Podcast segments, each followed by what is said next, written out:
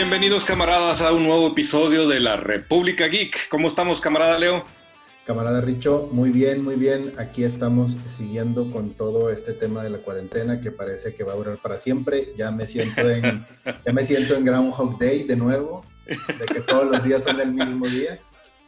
Así es, cara. Estamos viviendo una época muy surrealista este 2020 con la pandemia y además ahora con la noticia de que vamos a ver el Snyder Cut, que sí existe. No era mentira, no era un sueño pacheco, sí existe el Snyder Cut. Y hoy vamos a hablar profundamente de, ese tema. Sí, hoy vamos a tocar ese tema de, de algo que parecía prácticamente imposible. De hecho, este, cuando lo estuvimos mencionando nosotros en los episodios pasados, o sea, sí hubo gente que nos comentó de que, güey, están soñando, güey, eso jamás va a pasar, eso no es cierto. Y ve. Yo, yo creo que hasta Zack Snyder dijo, ah, chinga. exacto, mira. Ahora tengo que, ahora editar el Snyder Cut porque ya lo prometí, cabrón. Exacto. Así Son de esas champas que presumes y dices, no, güey, si yo lo hiciera me caería con madre, si yo lo hiciera me caería con madre. Órale, güey, ay, cabrón. Exacto, güey. Se me hace que el, más preocupado ahorita por el Snyder Cut es el propio Snyder, güey. Pero bueno, ahorita vamos a hablar a profundidad del Snyder Cut. Hay algunas noticias, como quieren, en la, República, así que, camaradas, todos bienvenidos y entrémosle al tema. Yo creo que una de las cosas más relevantes que pasó en esta semana, Leo, eh, y pues, ni tú ni yo somos fan de la Rovers, ¿no? Ya, ya ese, es, esas series han caído un poco de, mi gracia y creo que la tuya nunca estuvieron en tu gracia, pero al, al principio sí, ¿no? Digo, las primeras eh, temporadas de Arrow, las primeras temporadas de Flash. Sí, ahorita me gustaría hacer nomás un, un, un paréntesis precisamente por la situación en la que estamos en este momento y es de que creo que ahorita tenemos problemas con la conexión de internet y como todos sabrán, estamos separados ahorita en diferentes partes, este, Richo y yo. Sana distancia. Y en nuestra, con nuestra sana distancia y ahorita hemos tenido como que varios glitchitos así de sonido, entonces una disculpa de antemano por eso, pero, pero sí, o sea, ahorita creo que entrando en el tema de las noticias, como bien mencionabas, creo que aquí el, el, el, el tema con el Arrowverse es que sí han surgido varias noticias y digo, a mí nunca fueron de mi, de, mi gracia precisamente porque como todo lo que hace CW termina siendo una telenovela, nomás que con efectos especiales, o sea, y ya. Pero ¿no te gustaban las primeras temporadas de Arrow, las primeras temporadas de Flash? No, de plano no. De plano no, no.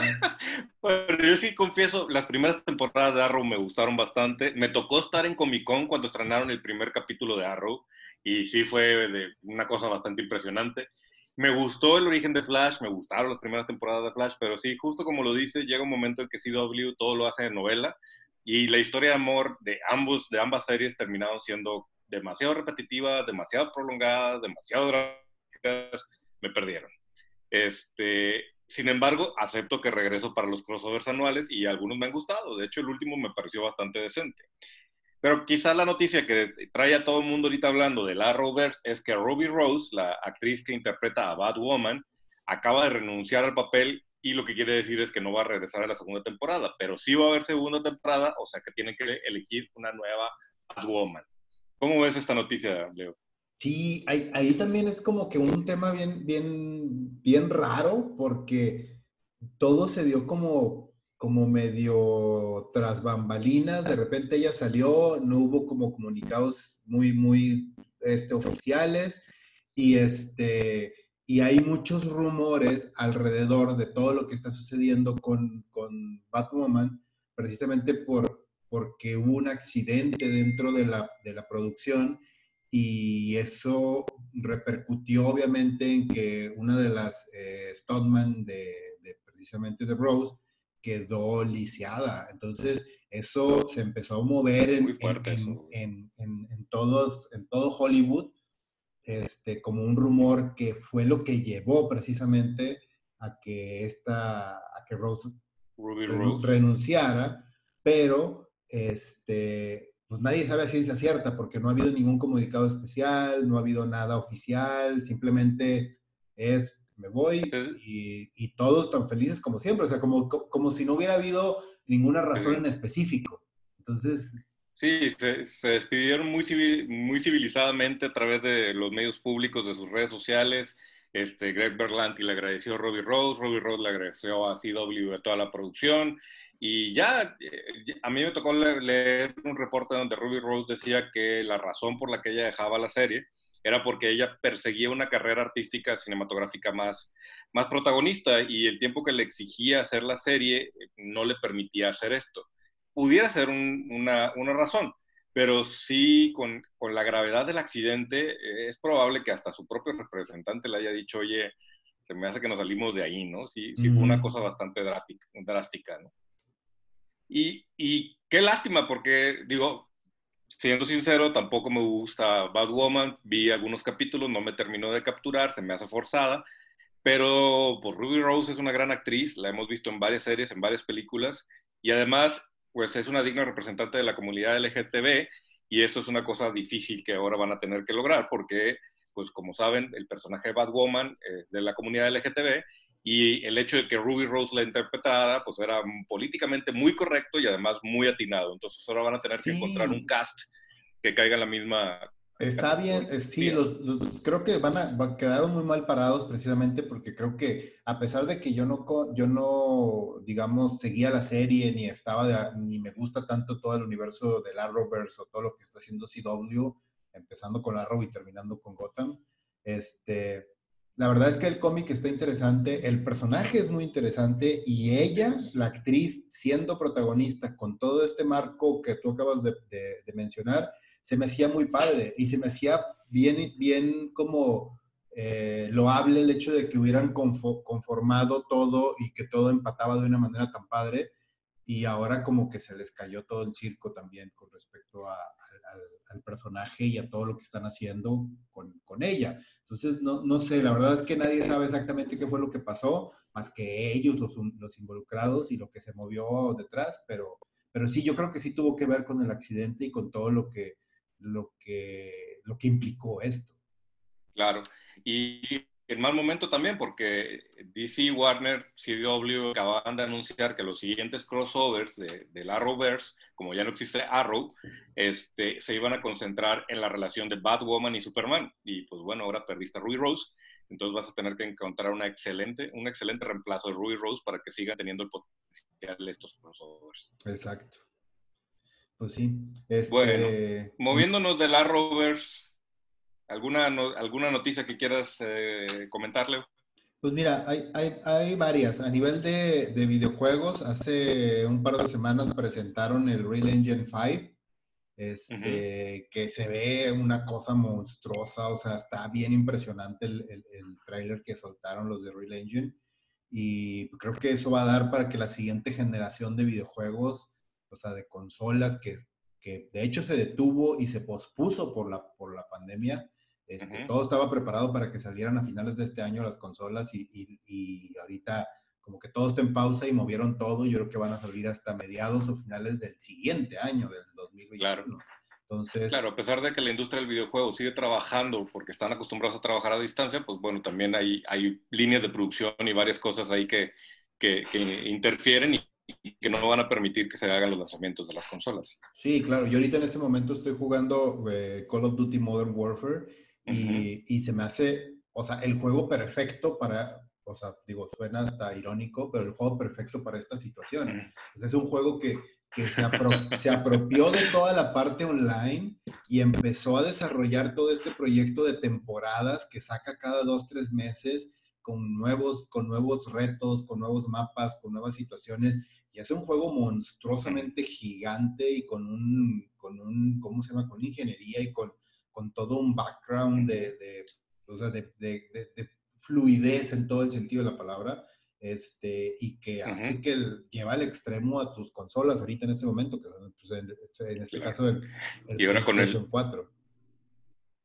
Y ahora con el nuevo Unreal, que es justo lo que estás mencionando, del, lanzamiento, pues las nuevas consolas van a traer un nivel de, de fluidez impresionante que nunca habíamos visto en videojuegos y que no solo impacta a la, industria del videojuego, porque eh, justo estoy viendo la serie Gallery, la que comentábamos en el episodio pasado, que es narra cómo se dio el proyecto del Mandalorian y resulta que todos los fondos que utiliza el Mandalorian en esta mega set de pantallas que diseñó este Favreau para, para realizar la serie funciona con Unreal. Entonces, a ese nivel estamos y por eso se ve tan realista y pues bueno, esto también va a ser, va a representar grandes avances en, los efectos especiales de las películas y las series. Sí, este, y hablando de series también de televisión, acaba de, de, empezar a soltar este Adult Swim los nuevos episodios de Rick and Morty. Entonces les recomendamos mucho. por ver Rick and Morty. Les, se los recomiendo mucho para que empiecen a verlos. Yo ya vi los primeros, ya creo que han soltado este, tres o cuatro ya de los nuevos, de la nueva temporada. Yo ya vi los, yo ya vi los primeros dos.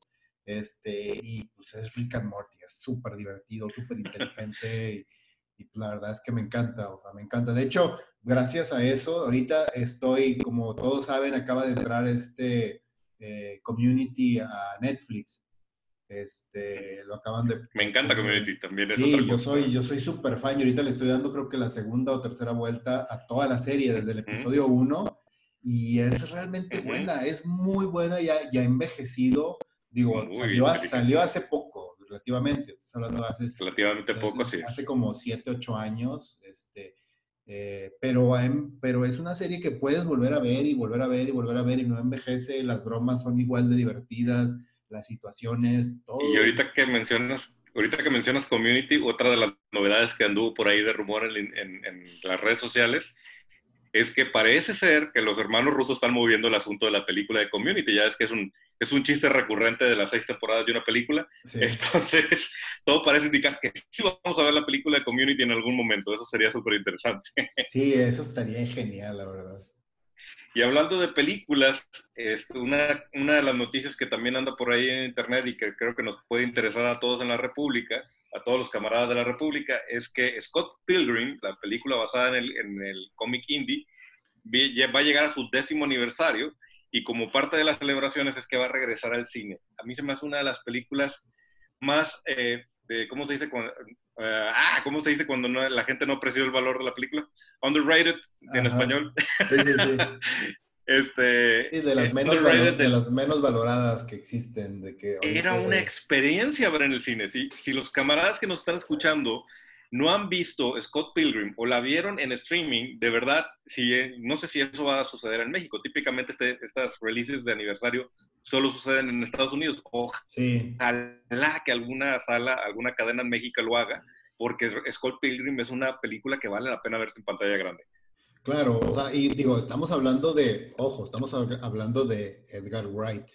Edgar Wright es uno de los mejores directores vivos en este momento, así de sencillo. O sea, el güey, todo lo que haga y que traiga su nombre, véanlo por favor. Y Scott Pilgrim es una de sus mejores películas también. O sea, es una cosa súper diferente. O sea, es una experiencia realmente ver esa película y es sumamente divertida. O sea, es muy recomendable. La verdad es que es muy, muy recomendable.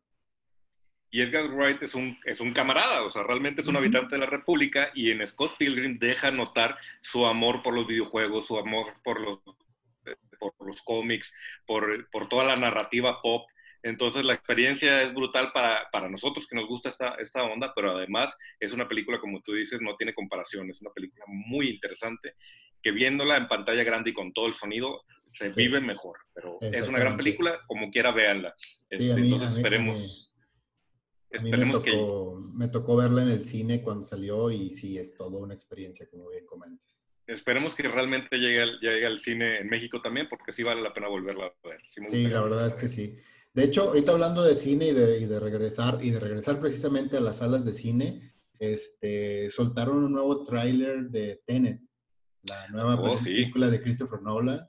Y ¡ah, su madre! O sea, el tráiler está, te deja todavía más picado. O sea, es, ¿qué, qué, está pensando este cabrón? O sea, ¿a dónde quiere ir o qué onda? Porque además te dice un chingo pero sigue sin decirte nada. No, no tienen ni idea de qué va a tratar la película, pero se ve que va a estar con madre y va a ser una cosa súper loca, algún hongo marihuano que se tomó.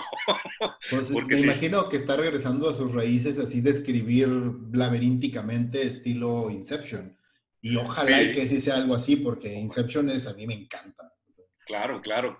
Entonces sí, se ve bastante interesante y pues bueno, también será la prueba de ver a Robert Pattinson haciendo algo distinto para ver si nos sigue convenciendo o nos llega a convencer de que pudiera ser el, Batman que estamos esperando.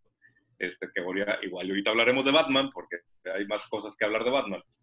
Este, y entre aniversarios y, regresos, también otro aniversario que viene mm, próximamente es el 80 aniversario de Linterna Verde en los cómics. Y DC anunció una revista especial con 100 páginas y muchos artistas y muchos autores para celebrar este, este hito en la historia de Linterna Verde. Sí, eh, y Linterna Verde es un gran personaje que creo que no le han hecho, la verdad, no le han hecho justicia a nivel, de, a nivel mediático. No le han hecho realmente justicia porque la película que sacó DC es una de las peores películas de superhéroes que existen. Pero, pero, pero, pero el personaje es muy bueno. En los cómics es genial. O sea, la verdad es que es un gran personaje. Todo, todo, todo el, el, el, tema de los anillos de poder, el tema de OA, de, de toda la historia de él, incluso la historia original antes de Final Crisis y de todas las crisis y cada crisis cuando se reinventa el universo, el universo de DC.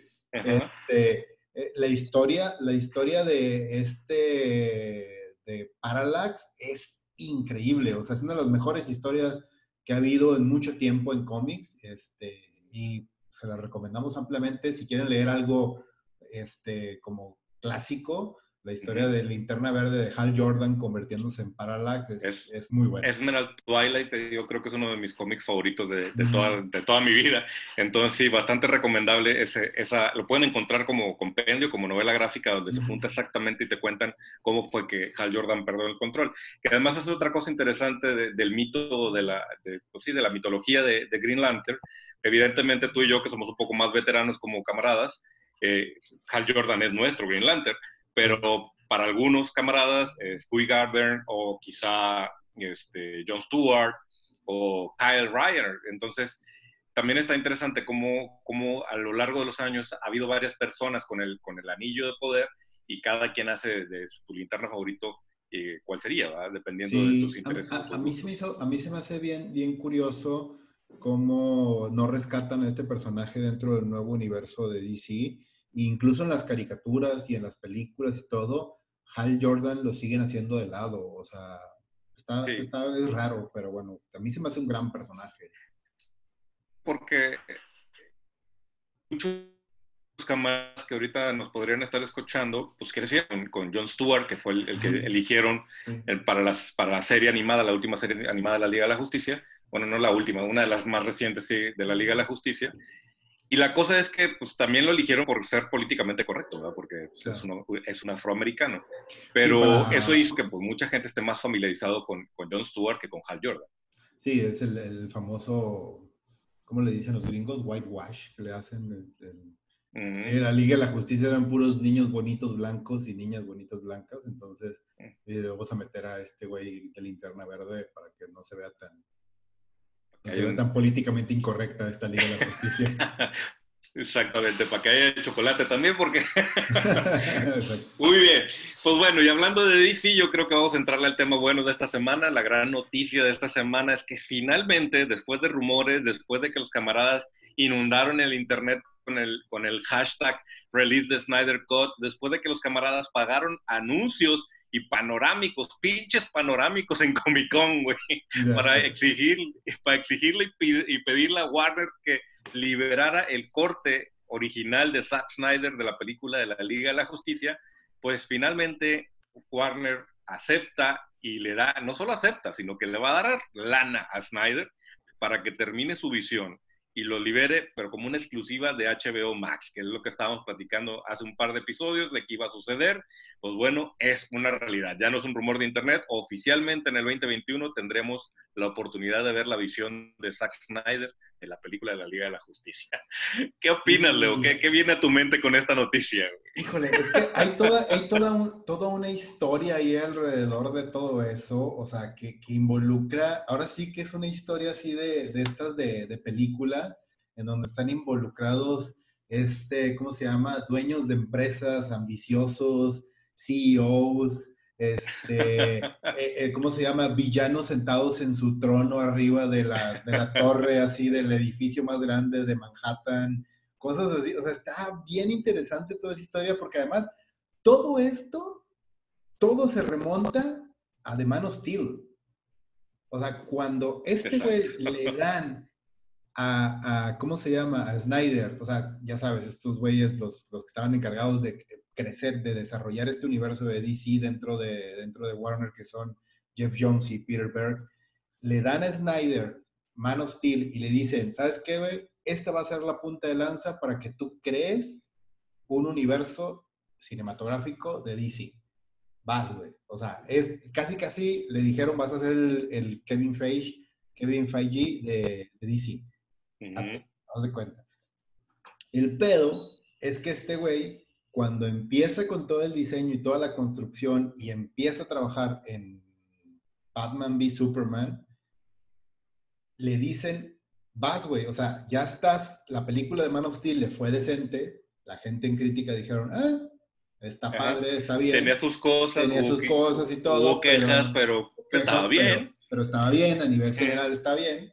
Este, empieza a trabajar en Batman v Superman y le dicen a este güey, antes de que suelte la película y que empiece a preparar todo, le dicen, ¿sabes qué? Este, va a haber dos películas de la Liga de la Justicia donde vas a cerrar todo el pedo, va a ser todo el desmadre bien chingón, tienes toda la lana del mundo, este, esto va viento en popa, con madre, chingón, vas, güey.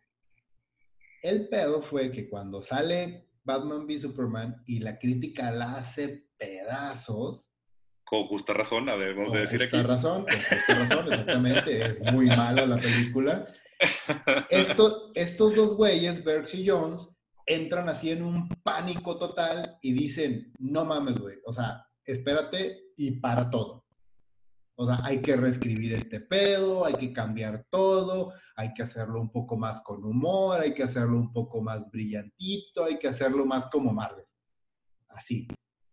Y Zack Snyder estaba a un mes, güey, de empezar a grabar Justice League. O sea, y deja tú de grabar Justice League, güey. Estaba a un mes de empezar a grabar dos películas de Justice League. Exactamente. O sea, era, era un guion que estaba preparado para hacer un cierre donde incluso Darkseid iba a ser el villano.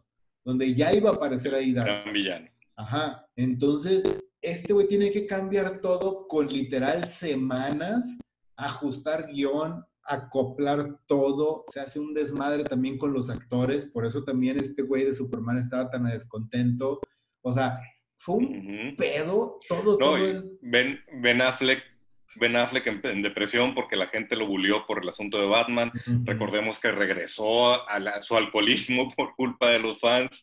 Este, bueno, no por culpa de los fans, pero sí influyó bastante la crítica que tuvo abiertamente de, su personaje y, el fracaso de Batman v Superman para que Ben Affleck empezara a tener problemas en su vida personal. Y, y encima, en el remolino de, la, la, tormenta del problema de lo que venía a hacer la Liga de la Justicia, ¿no? Sí, no, y además el pinche paquetote que le soltaron a Snyder, que obviamente la había cagado con Batman v Superman, pero le soltaron este paquete de a menos de 30 días de arrancar la Liga de la Justicia, reescribir, hacerlo más ligero, hacerlo más chistoso, hacerlo más Marvel, hacerlo más... O sea, no, era un desmadre. La producción de GLA, todo mundo que ha estado involucrado dicen que era un caos total. Así, literal un caos de que se terminaba y era parche tras parche y no nos gusta y vuelve a filmar y no nos gusta y vuelve a filmar y no nos gusta. Por eso también todo el pedo con este cabrón de, de Cabil, con el rollo también del bigote que le tuvieron que tumbar, este, ¿cómo se llama? Digitalmente, porque al mismo tiempo, como todo esto se había retrasado y era un pedo, al mismo tiempo este güey estaba grabando Misión Imposible. Eso ya fue cuando llegó Josh Whedon, ¿no? Que también habría que platicar esa parte. eso es un poquito antes, pero también todo ese pedo de los reshoots y de reshoots y de todo el, el, volver a grabar cosas, porque a estos güeyes no les gustaba nada de lo que estaba quedando. Entonces, y encima súmale la tragedia personal que vivió Snyder con el suicidio de su hija y entonces, pues sí, ya definitivamente era demasiado para la producción, lo sacan de la producción, aunque se supone que él se retira y pues es una cosa que nunca sabremos si fue real o lo hicieron retirarse. Y yo creo que como están ahorita las cosas, ya no van a hablar de ese tema y él, mismo se va a callar. Pues de hecho, esto, o sea, esto le costó el trabajo a, a Jones y a Berg. O sea, ellos, terminan siendo corridos y, y, y, ni siquiera, o sea, se habla de, de, lo que ellos estuvieron trabajando que dentro de lo que cabe, pues ellos empezaron los proyectos de Aquaman, de Shazam y de Wonder Woman y de todo, todo el pedo que está alrededor, o sea, ellos, ellos estaban trabajando en eso también. Entonces, pero les cortaron la cabeza así bien cabrón.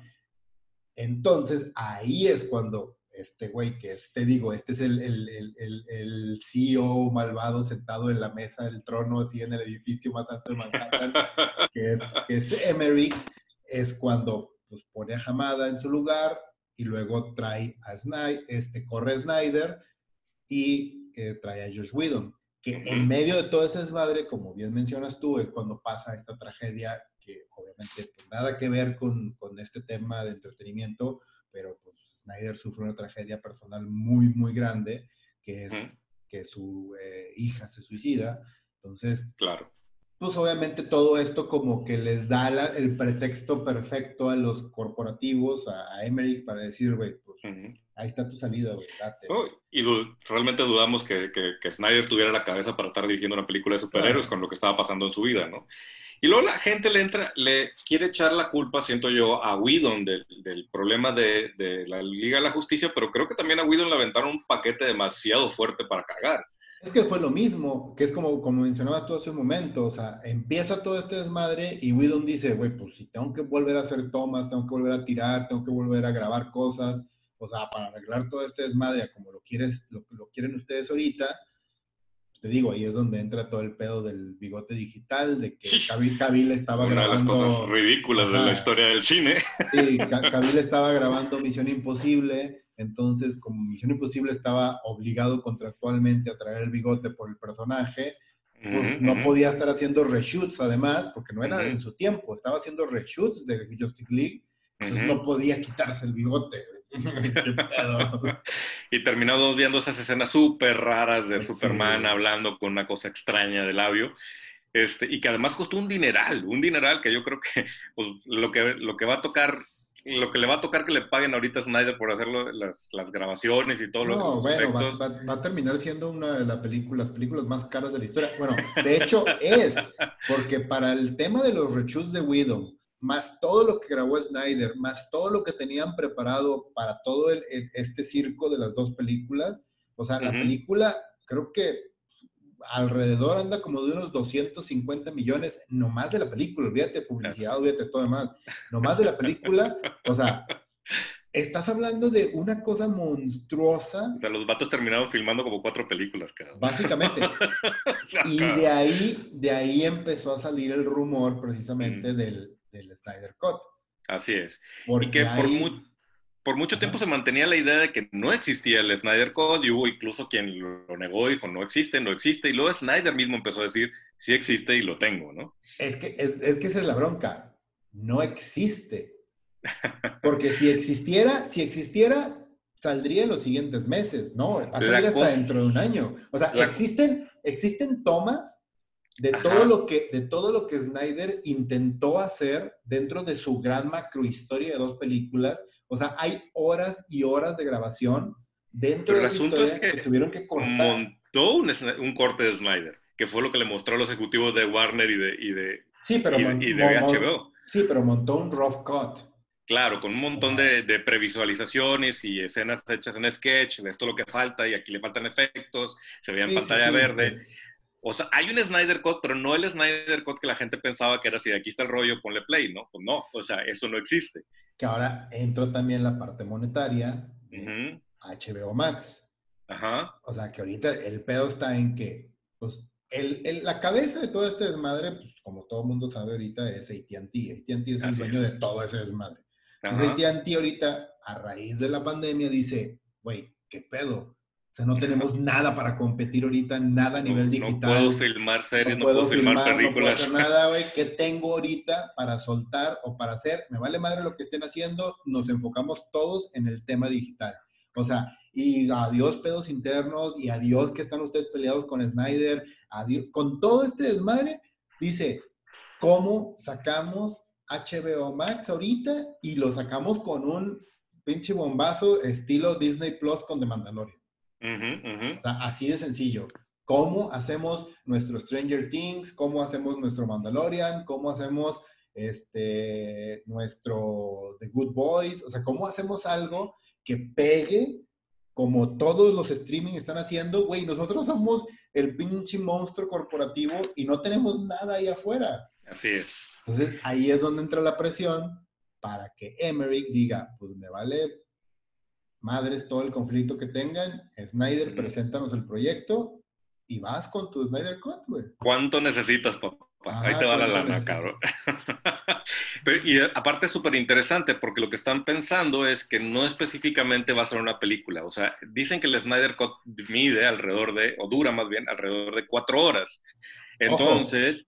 De hecho, de hecho hay, una, hay un rumor en que dicen que lo quieren sacar como una miniserie dentro de HBO. Justo lo que te iba a decir, que incluso la propuesta de Snyder fue pensando que su, su puerta principal de entrada para hacerlo realidad era HBO, él mismo propuso partir la película, incluso hacer algunos cliffhangers para que tenga sentido que corte y que sean seis capítulos de media hora, que pues ahora sí que esto pone un, un, hecho sin precedentes en la historia del cine. Claro.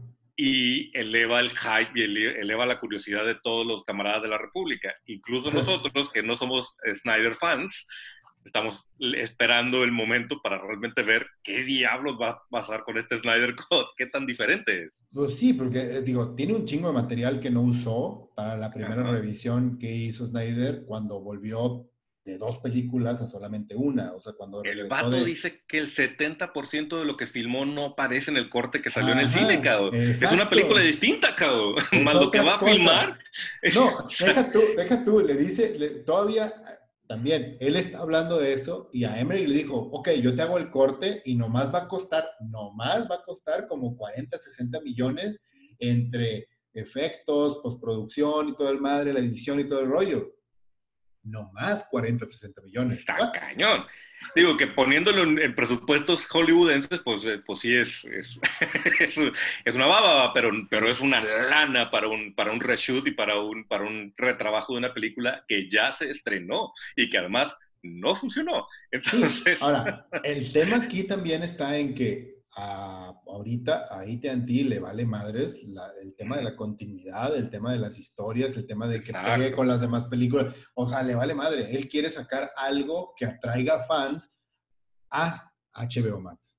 Que además Warner ya se dio cuenta de una realidad de, de los camaradas y de todos los que estamos acostumbrados y crecimos leyendo cómics. Sí nos importa la continuidad, pero entendemos cuando algo es alterno o fuera de continuidad de una continuidad alterna. Y entonces pues, aprovechan esa parte de la narrativa. O sea, sí, Joker es una gran película, vive aislada del, resto del DCEU y podemos vivir con eso, no nos importa. Entonces, si esto es una realidad que, que vive fuera de la realidad de la continuidad, pues tampoco nos va a importar si realmente es una buena película. Exacto, de hecho eso es algo que ha manejado DC, de hecho DC se especializa mucho en eso, eh, con su Elseworld. Y, los Elseworlds nos han dado grandes historias. O sea, el, el, The Red Son de Superman es muy bueno. este, de, de, Nail, de, este, ¿cómo se llama? El Clavo también es una gran historia. O sea, hay muchas historias alternas, o sea, de mundos como de universos alternos dentro del universo DC que están padres cuando se manejan realmente bien. O sea, por ejemplo, GLA, de, eh, GLA 2 se llama, creo que la novela gráfica de Grant Morrison Habla de tierras paralelas en donde la Liga de la Justicia en un universo alterno son malos, son villanos. O sea, es diferente a la de un Justice League, claro. pero, es muy buena también. O sea. Y también con todo lo que ha hecho Marvel, eh, hace que también el público más mainstream esté también más acostumbrado a ver cosas raras como realidades alternas, viajes en el tiempo. Entonces, estamos en un buen momento para hacer esto. Pero la gran pregunta es, ya que lograste esto, y vas a hacer que Ben Affleck regrese para grabar al menos algunas líneas en audio, que eso es lo que ha dicho, que Henry Cavill regrese, que Momoa regrese, que Gal Gadot regrese. ¿Qué pasa si el, el Snyder Cut es tan genial como lo ha prometido Snyder? ¿Qué, qué repercusiones trae para el futuro de, del DCEU? ¿Esto significa que cambiamos de continuidad y nos vamos sobre el de Snyder? eso, esa es una pregunta bien interesante porque nos pone ante la posibilidad de... Es como, es como tenerle miedo a, que, al, triunfo. Es, güey, o sea, me vale madre si fracasa, güey. O sea, no, me, no pasa nada. ¿Qué tal si le va bien? Exactamente. ¿Qué tal, ¿Qué tal si funciona? O sea, es, es así como, O sea, es esta pregunta eterna de, ¿y si sí jala, güey? Y luego eso abre la puerta para cosas bien locas, porque también ahora anda David Ayer diciendo, eh, yo también tengo un corte de Suicide Squad. Entonces, bueno, y, si funciona el Snyder Cut, le vamos a dar la oportunidad a Ayer para que haga su corte de Suicide Squad y resulta que Jared Leto es el mejor guasón que pudimos haber visto en la historia del cine. No creo. Es una locura, cabrón. y eso abre algo que te, va, que te va a caer la punta del hígado, pero el J.J. Abrams Scott de Star Wars, güey. No, güey, no mames, no.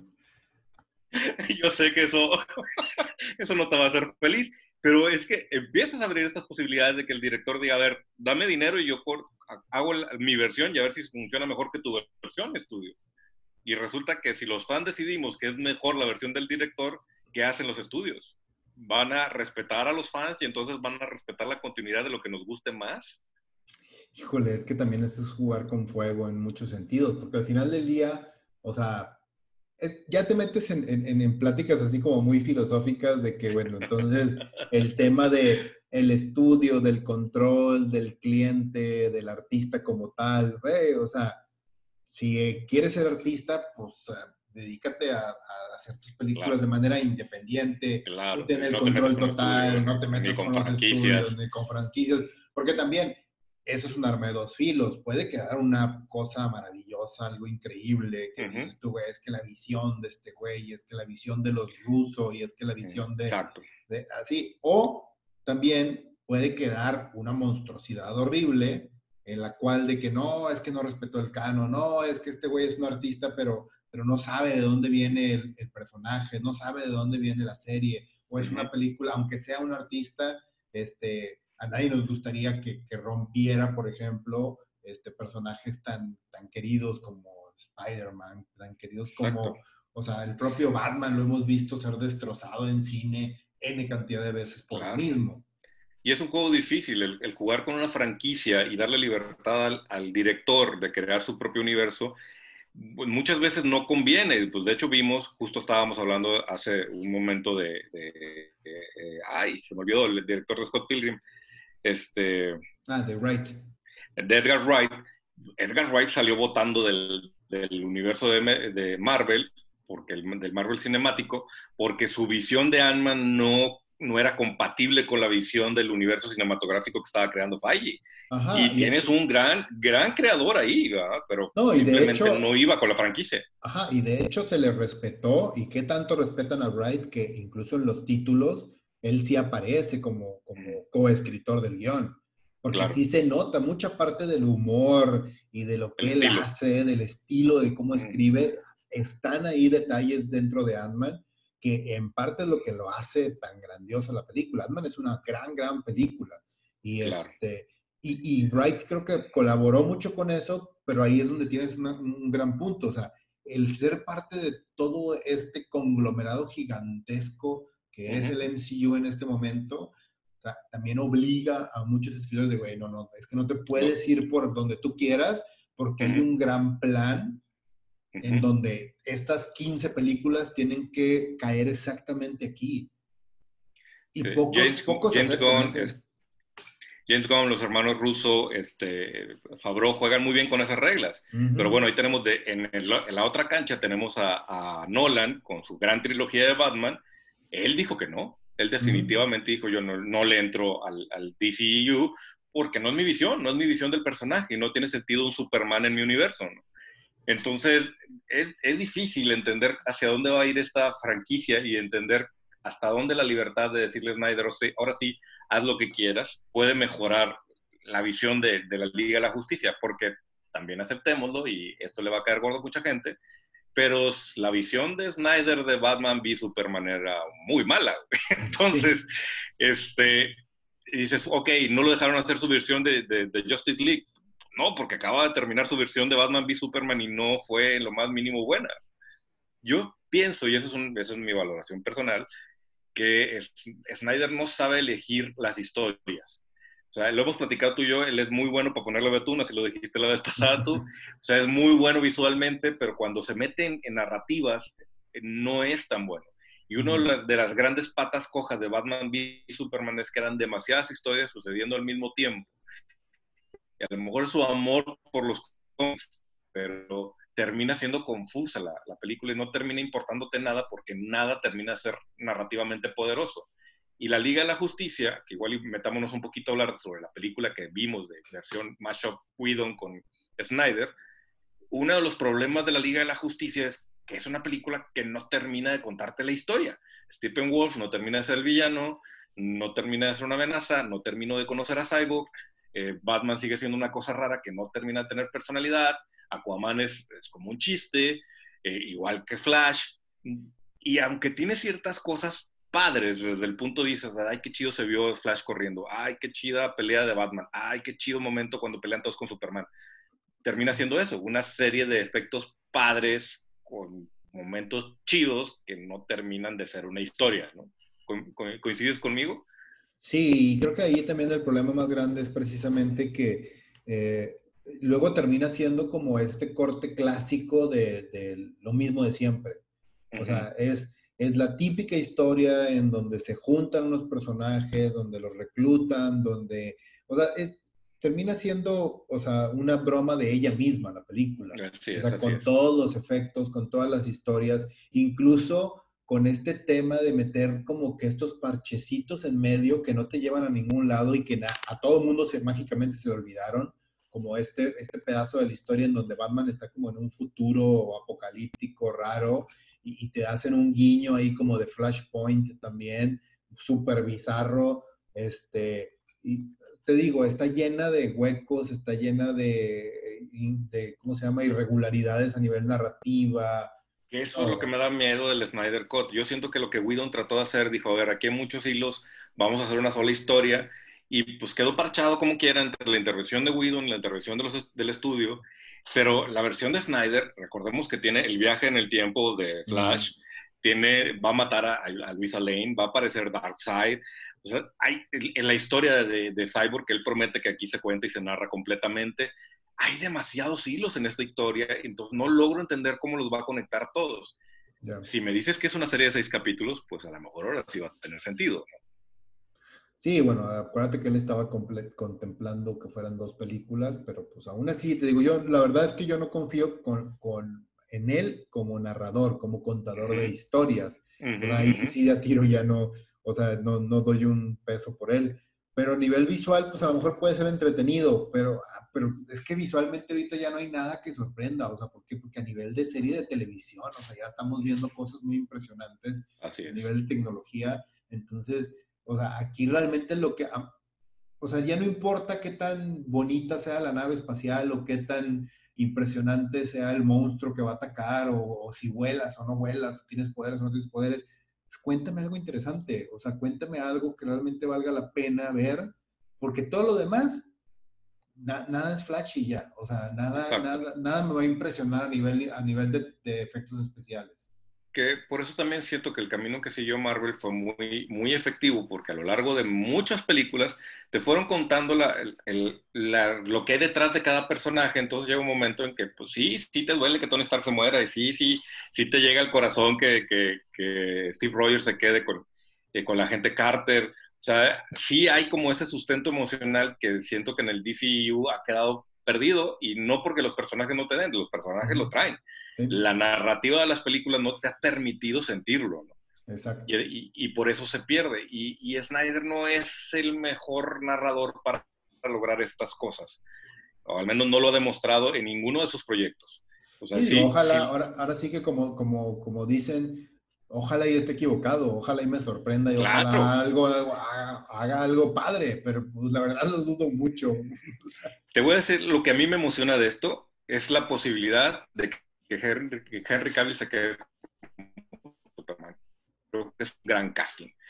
Que sigan construyendo el personaje de Gal Gadot como, como Diana Prince es un gran casting. Incluso Momoa, que al principio decía ese no es Aquaman, es un gran casting y ha hecho suyo el personaje. Entonces, si esta corte de Snyder hace que ese, ese universo continúe, bien. O sea, realmente estoy esperando el momento. Es más, dejen que Snyder cuente su historia dejen que funcione y ahora sí Snyder hasta un lado y denle a otro tipo de director, otro tipo de guionista la oportunidad de construir con estos personajes. Es más, convenzan a Ben Affleck, porque con todo y todo Ben Affleck sigue siendo un gran Batman. Eh, creo que aquí lo que falta también es como esta cabeza, esta guía que, que apunte hacia algún lado. Porque además, este, eh, el rollo de, de hacer películas de hacer películas como laterales, sin mucho sentido, como este, ay, se me, este, ¿cómo se llama? Los, se me fue el nombre de la, película de Ayer, ¿cómo se llama? Este, Suicide Squad. De Suicide Squad. Exacto. O sea, que hagan películas así laterales nomás por hacerlas o porque quieren emular cosas de Marvel, como lo fue Guardians of the Galaxy. Dijeron, ah, nosotros también tenemos, se, emocionan estos güeyes y dicen, ah, nosotros también tenemos nuestro grupito de outsiders que son este, incluso hasta más divertidos y son villanos y la madre que no sé qué. O sea, no, o sea, simplemente ya tienen ahí un mundo de cómics, un mundo de historias, tienen personajes realmente padres. Respétenlos, trabajen sobre ellos, construyan algo padre y por favor, alguien apúnteles hacia un lado, o sea, alguien dígales, miren, vamos a llegar ahí, o sea, vamos a llegar ahí y vamos a llegar, o sea, bien, o sea, trabajando, haciendo dos, tres películas al año, o sea, eh, o sea, pero que haya una visión, eso es lo Porque incluso, por más que me muera por ver a Darkseid en la, en la pantalla, Thanos tardó 10 años en aparecer. Entonces, eh, ese es, uno de los detalles que pues, Warner va en contra del reloj, porque pues se tardó en, reaccionar que tenía que construir este universo y ahora lo quisieron sacar todo de golpe, no funcionó y ahora tienen toda esta bola de pedazos que, no saben cómo unir. Pero bueno, a final de cuentas creo que es una gran noticia para todos en la República, es un precedente interesante que un estudio le haga caso a, a los fans. No nos olvidemos, y no lo están haciendo por buena onda, no lo están haciendo porque nos quieran, lo están haciendo porque es un pedazo de lana que no van a dejar ir, digo, a final de cuentas, y es una gran oportunidad para HBO Max de, tener grandes, eh, grandes cantidades de suscriptores en su lanzamiento, ¿no? Exacto. que, pues al final de cuentas también es una cosa que nosotros tendríamos que aceptar como, como república, y una, escuchaba por ahí a un, a un youtuber que decía, y me hizo mucho sentido, este es el momento en donde como, como camaradas nos unimos un poco y decimos, a ver, no la bajes pirata, compadre. Eh, renta el, el, servicio de HBO, aunque sea nada más para verla, para que se demuestre que esto es sostenible y que le quieran poner lana a los siguientes proyectos, porque si todos nos metemos al internet a bajarlo pirata, pues van a decir, esto, este pedo no dejó lana, y se acabó el, el, el sueño.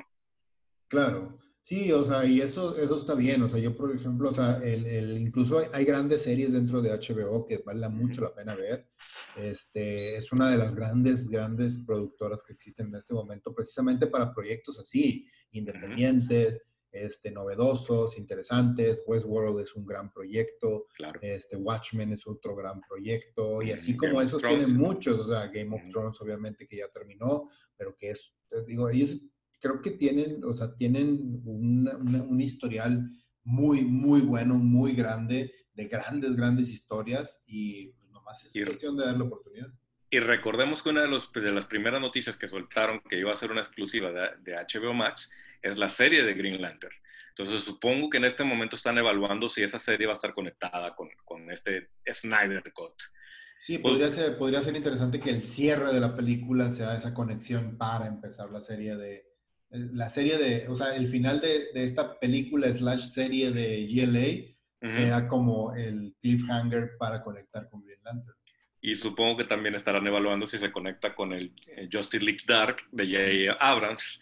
Y entonces tendremos un DCU en, en streaming.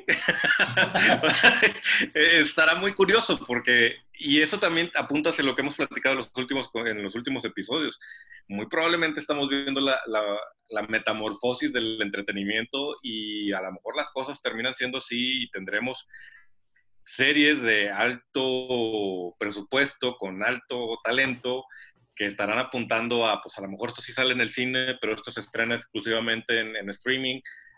Vamos a vivir un mundo muy extraño.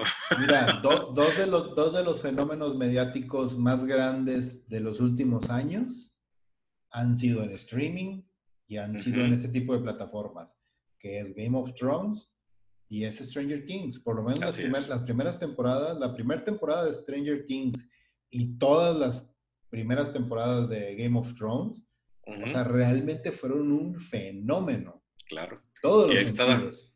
Ahí está Daredevil también. Por algo Marvel dijo, bueno, venga, venga chapacasta para propiedad porque pues no te la voy a dejar Netflix, lo siento, ¿no? Sí, y ahorita estamos viviendo precisamente todo este eh, volumen también de atracción hacia, el, hacia la fantasía, hacia la ciencia ficción, hacia los cómics de superhéroes, o sea, hacia todo este mundo de entretenimiento, pero de, de, de sci-fi, de fantasía y de, y de ficción y de superhéroes y los estudios le están sacando provecho y se están dando cuenta. O sea, ve, The Witcher fue un gran éxito para Netflix. Así es.